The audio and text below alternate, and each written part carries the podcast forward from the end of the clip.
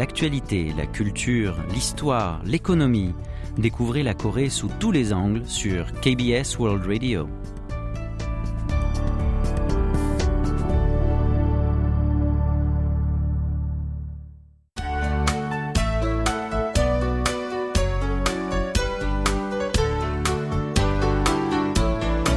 Séoul au jour le jour?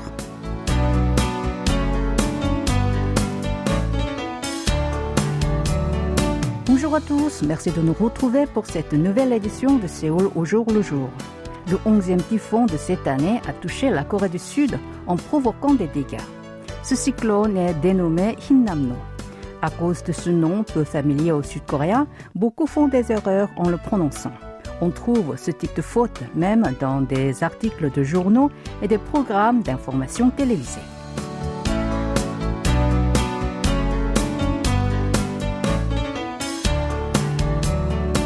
Sur des sites communautaires sont présentés plusieurs cas où on écrit mal le nom du puissant typhon Hinnamno comme Hannamno. Par exemple, une grande surface a fait cette erreur sur son affiche qui annonçait les régions où la livraison est temporairement impossible à cause de cette tempête redoutable. D'autre part, dans une interview diffusée sur la télévision, un spécialiste a continué de dire Hannamno à la place de Hinnamno. De plus, si on tape Hannamno sur un moteur de recherche, s'affichent de nombreux articles de journaux avec cette erreur. Selon Météo Corée, Hinnamno est une désignation proposée par le Laos. Il s'agit du nom d'un parc national dans ce pays. Depuis 2000, les typhons sont baptisés sur la base des noms proposés par les 14 pays membres du comité des typhons. Ce sont la Corée du Sud, la Corée du Nord, le Laos, le Cambodge, la Chine, Hong Kong, le Japon, Macao, la Malaisie, la Micronésie, les Philippines, la Thaïlande, les États-Unis et le Vietnam. Chaque nation présente 10 noms et ces 140 noms sont divisés en cinq groupes de 28 pour être utilisés par ordre. Après avoir utilisé toutes les 140 appellations, on retourne au point de départ. Comme environ 25 typhons apparaissent chaque année, il faut 5 ou 6 ans pour faire le tour de ces noms.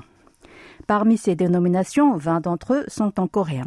On retrouve Kemi, Nari, Changmi, Mirine, Noru, Chebi, Noguri, Kenari, Megi, Doksuri, Kirogi, Doraji, Galmegi, Surige, Meari, Jungdari, Podel, Noul, Mindle et enfin. Les dix premières sont proposées par la Corée du Sud et le reste par la Corée du Nord. Il arrive que ces noms soient modifiés à la demande des pays ayant subi des dégâts considérables. C'est le cas de Hinnamno. Ce dernier a remplacé Nokten, le nom du typhon qui a dévasté les Philippines en 2016, suite à la demande de ce pays. Il y a des cas similaires pour les appellations coréennes. Par exemple, le 19e typhon de 2020, Koni, a traversé les Philippines en faisant 25 morts et 400 blessés. Par la suite, ce nom a été supprimé lors de l'Assemblée générale du comité en février de l'année dernière pour être remplacé par Kenari.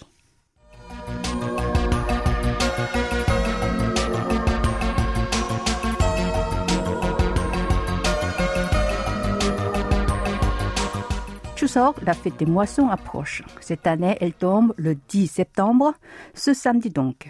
Lors des grandes fêtes traditionnelles, beaucoup de Sud-Coréens se déplacent pour se rendre dans leur ville natale et retrouver leur famille.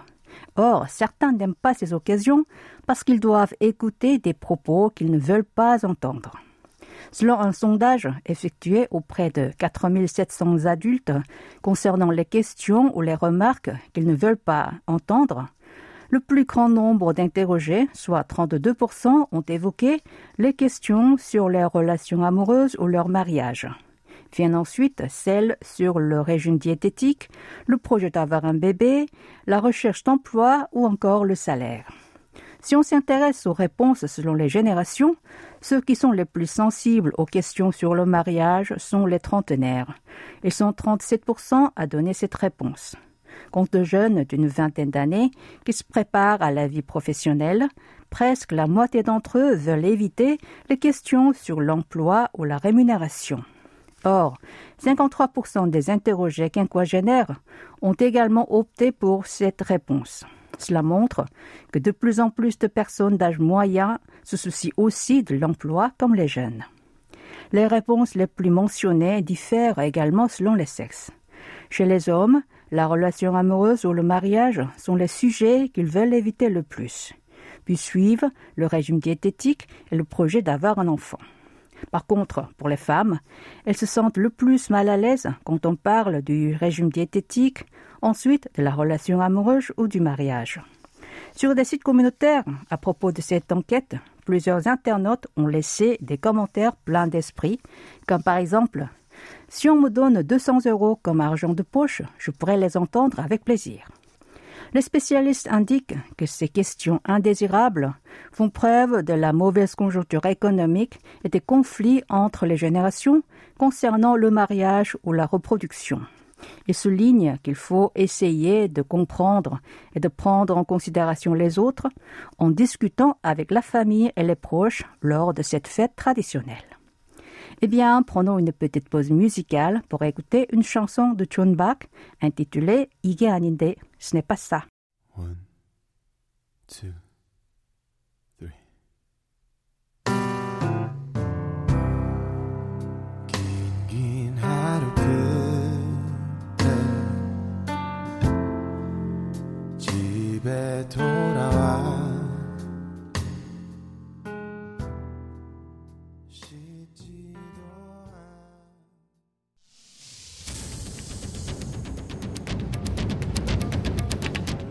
Vous avez aimé, vous avez détesté, vous avez adoré. Faites-nous part de vos réactions en nous écrivant à french.kbs.co.kr.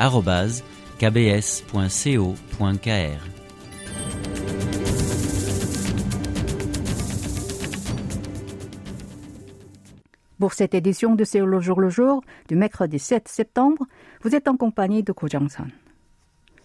Depuis la propagation du Covid-19, le nombre de voyageurs a chuté. Ainsi, les magasins dans les gares et les aires de repos et de service sur les autoroutes ont rencontré de grandes difficultés. Mais depuis le deuxième trimestre de cette année, leur chiffre d'affaires commence à remonter. Dans le cas des aires d'autoroute, en juillet, où la saison des vacances a commencé, leurs ventes journalières ont presque atteint le niveau d'avant la pandémie.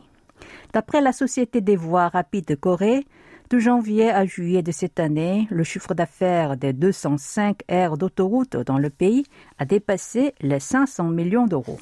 Il s'agit d'une croissance de 23% par rapport à l'an dernier.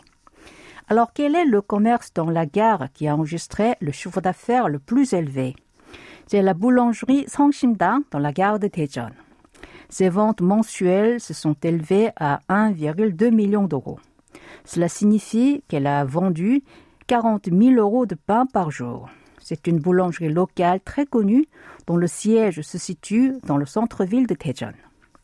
Les boutiques qui arrivent après Songsimdang sont Hwangong Omuk, un magasin de pâtes de poisson étuvées, et la boulangerie BNC dans la gare de Busan. Ce sont aussi des commerces représentatifs de la ville. Selon la Compagnie nationale des chemins de fer de Corée, les magasins qui ont des caractéristiques régionales sont plus populaires que ceux des grandes chaînes de franchise nationales. Il en va de même pour les aires de repos et de services sur les autoroutes.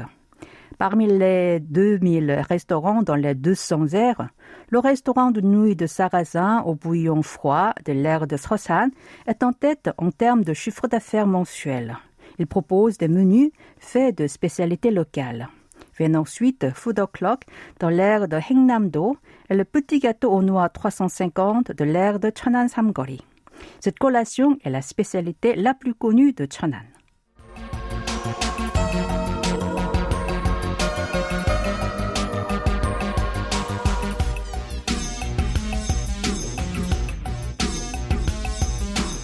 Kim est un pêcheur qui habite à Gangneung, dans la province de Gangwon. Ces derniers temps, il va très souvent au large, à 10 km du littoral, pour jeter des thons qu'il a attrapés. Car il en pêche normalement beaucoup plus que son quota. Il en attrape quotidiennement 5 tonnes au minimum et 20 tonnes si la chance est de son côté. S'ils rejettent ces poissons en haute mer, c'est parce que chaque pays a un quota déterminé par une convention internationale. En cas de transgression, on encourt une amende de moins de 15 000 euros ou une peine de prison maximale de deux ans. C'est pourquoi, parfois, les pêcheurs se donnent plus de peine pour rejeter des poissons que pour en attraper. Cette année, le contingent autorisé à la province de Gangwon n'est que de 61 tonnes et les pêcheurs de la région ont déjà atteint ce niveau. Actuellement, la totalité de la quantité autorisée pour la Corée du Sud est 866 tonnes, dont plus de 700 tonnes sont attribuées à Busan et 66 aux provinces de Gyeongsang. À Gangneung, la pêche de thon se fait en mer à 3 km de la côte. Mais pour jeter le surplus, il faut aller plus loin, à 10 km, et cela pour protéger les plages et les principaux sites touristiques. En juillet dernier, 1000 thons morts ont été trouvés sur la plage Changsa à Yangdo, dans la province de Gyeongsang du Nord. Il s'agissait de ceux jetés par des pêcheurs de la région. De ce fait, les baigneurs ont dû souffrir de l'odeur fétide des poissons pourris. Une fois attrapés par les filets fixés et sortis de l'eau, ils ne peuvent pas survivre longtemps et la plupart d'entre eux meurent rapidement. Si on jette des thons morts dans la zone littorale, ils coulent, mais en pourrissant, ils remontent à la surface et sont poussés vers la plage par les vagues. C'est pourquoi les pêcheurs vont loin des terres en consommant du carburant qui coûte cher. Selon eux, en raison des changements climatiques, il se peut qu'on attrape plus de thon. Dans ce cas, les problèmes de main-d'œuvre et de carburant peuvent devenir plus graves. Ils demandent donc aux autorités compétentes d'augmenter leurs quotas. Effectivement, avec la hausse de la température de l'eau et le changement des courants marins, des troupes de thon apparaissent de plus en plus souvent sur la côte est de la province de Gangwon. C'est en 2018 qu'on a commencé à pêcher cette espèce de poisson dans cette région. Et la quantité de poissons attrapés ne cesse d'augmenter d'année en année, de 28 tonnes en 2019 à 39 l'an dernier. Eh bien, avant de passer à l'article suivant, je vous propose d'écouter la chanson de Chong Nekeri intitulée 자전거 bicyclette.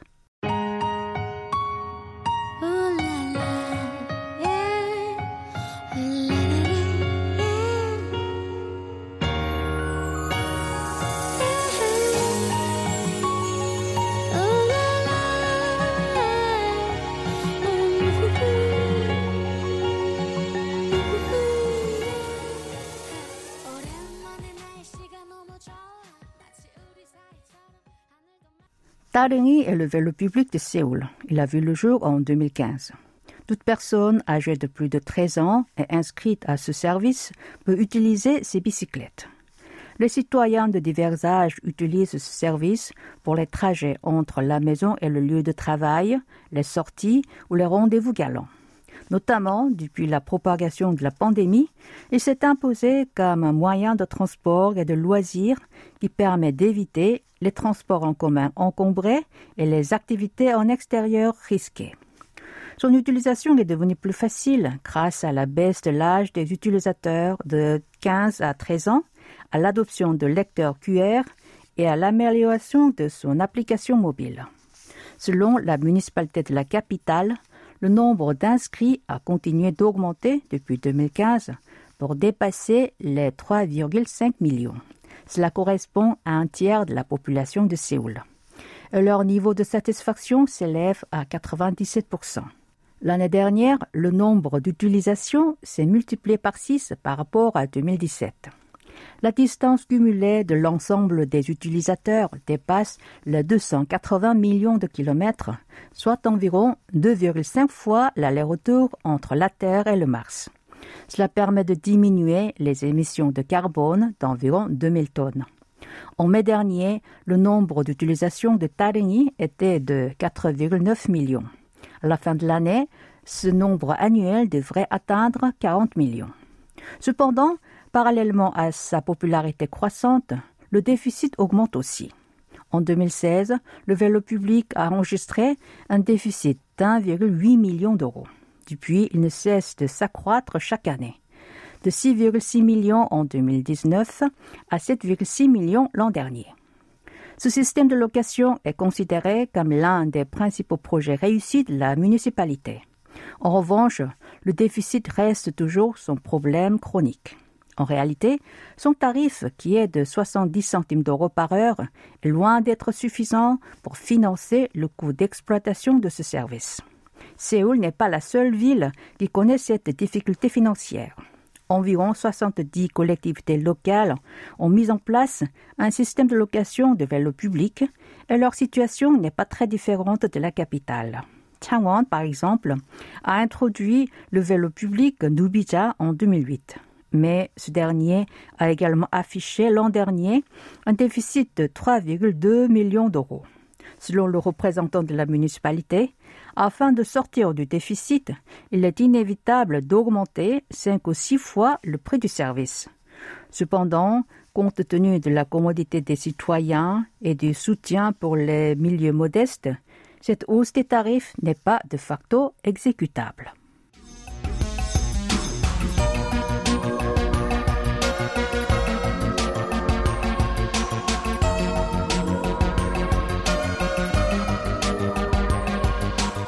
La jeune génération tente à dévoiler les convictions et les valeurs auxquelles elle s'accroche à travers la consommation. Et dans le domaine du voyage, c'est le voyage écologique. En effet, selon une enquête, environ 80% des jeunes d'une vingtaine et d'une trentaine d'années s'intéressent aux produits touristiques respectueux de l'environnement.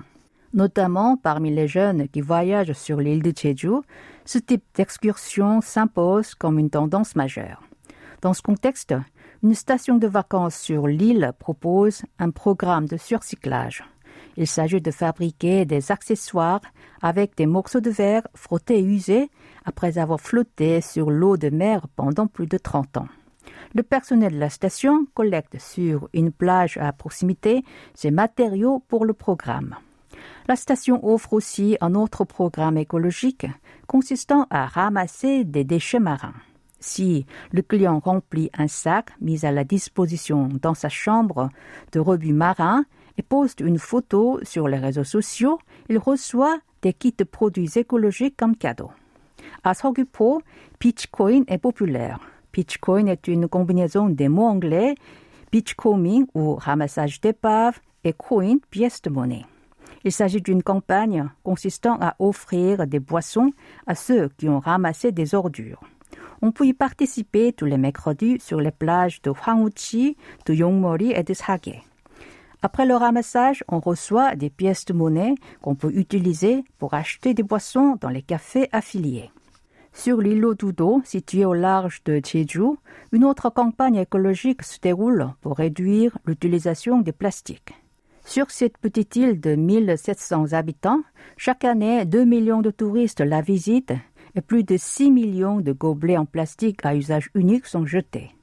Pendant la haute saison du tourisme, 5 tonnes de déchets sont produites chaque jour. Le lieu d'incinération et le site de décharge de l'îlot sont déjà en état de saturation. Dans ce contexte, la municipalité d'Udo a introduit des gobelets à usage multiple dans les cafés et installé des boîtes de récupération de ces récipients réutilisables dans les zones où se rassemblent les touristes.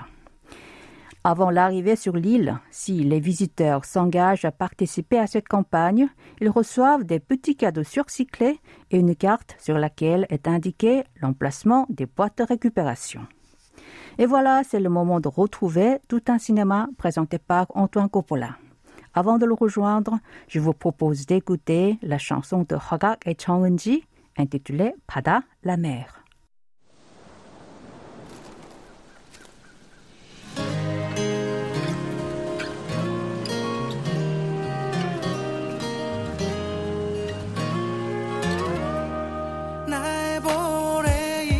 입 맞춰 나를 사랑한단 말하는 널 보면 마음이 더 불안해 가지더라도 절대 너만은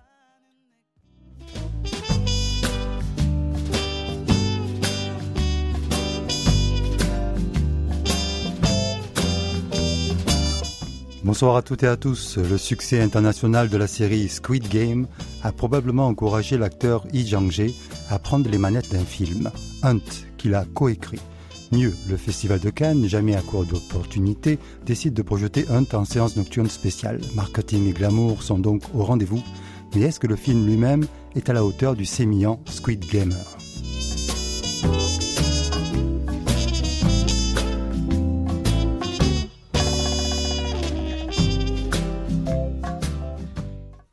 Yi a des ambitions politiques, c'est clair.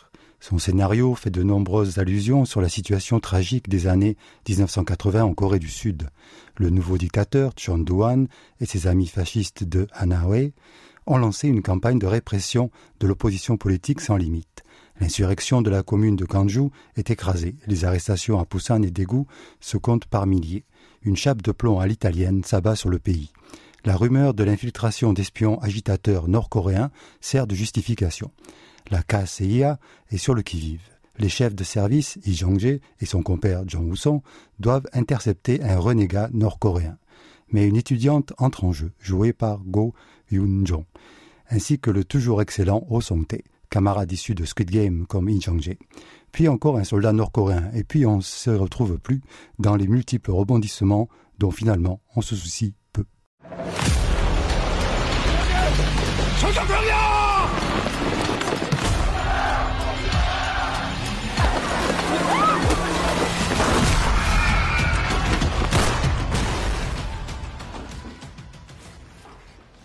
Dès sa projection au Festival de Cannes, les critiques étaient unanimes pour regretter l'absence de profondeur du film, une profondeur pourtant appelée par l'époque représentée.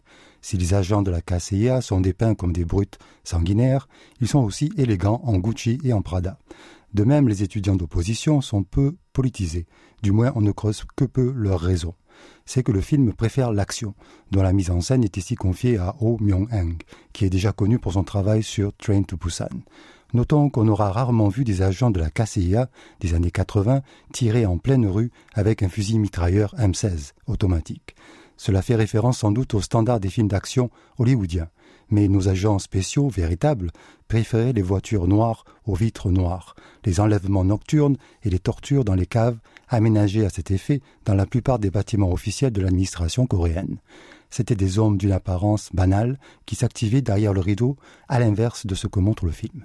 Néanmoins, le scénario de Lee Jong-jae et Cho Song-hee s'inscrit dans la droite file de relecture des affaires politiques coréennes des années de dictature.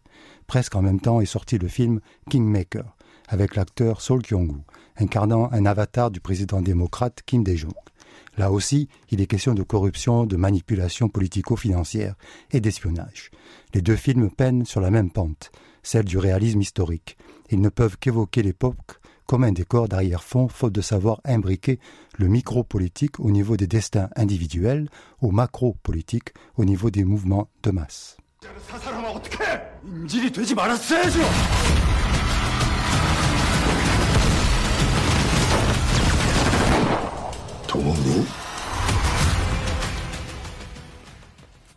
Mais il y a une intrigue dans Hunt au-delà du contexte politique et des fusillades d'espions. C'est celle de la relation entre deux acteurs stars du cinéma coréen que sont Lee Jong-jae et Jong Woo-song. Ces deux acteurs ont commencé en même temps dans le mouvement du Taiozoku coréen du début des années 80. Citons les films The Young Man, Born to Kill, Beat et City of the Rising Sun, qui marquèrent les débuts des deux représentants de la nouvelle jeunesse rebelle coréenne des années 90, jeunesse qui apparaissait alors comme jamais sur les écrans. Dans City of the Rising Sun de Kim Sang-soo, ils annonçaient la couleur, mais pris par les romances, au cinéma et dans la réalité, et les blockbusters des années 2000, il leur a fallu attendre ces dernières années pour revenir à des films plus personnels, reflétant leur début, comme Azura pour Jang Woo-song et Squid Game pour Lee Jong-jae. Les deux passent en même temps à la réalisation, ce qui n'est pas facile quand on voit ce qui est advenu des rares tentatives comme celle de UJT avec My Ritima et The Man Only I Can See et de Ha Jong-woo avant ses problèmes de drogue avec Fasten Your Seatbelt et Chronicle of a Blood Market. Jong Woo-song fera peut-être mieux que son compère Lee Jong-jae avec son film à venir A Man of Reason. En tout cas, on l'espère.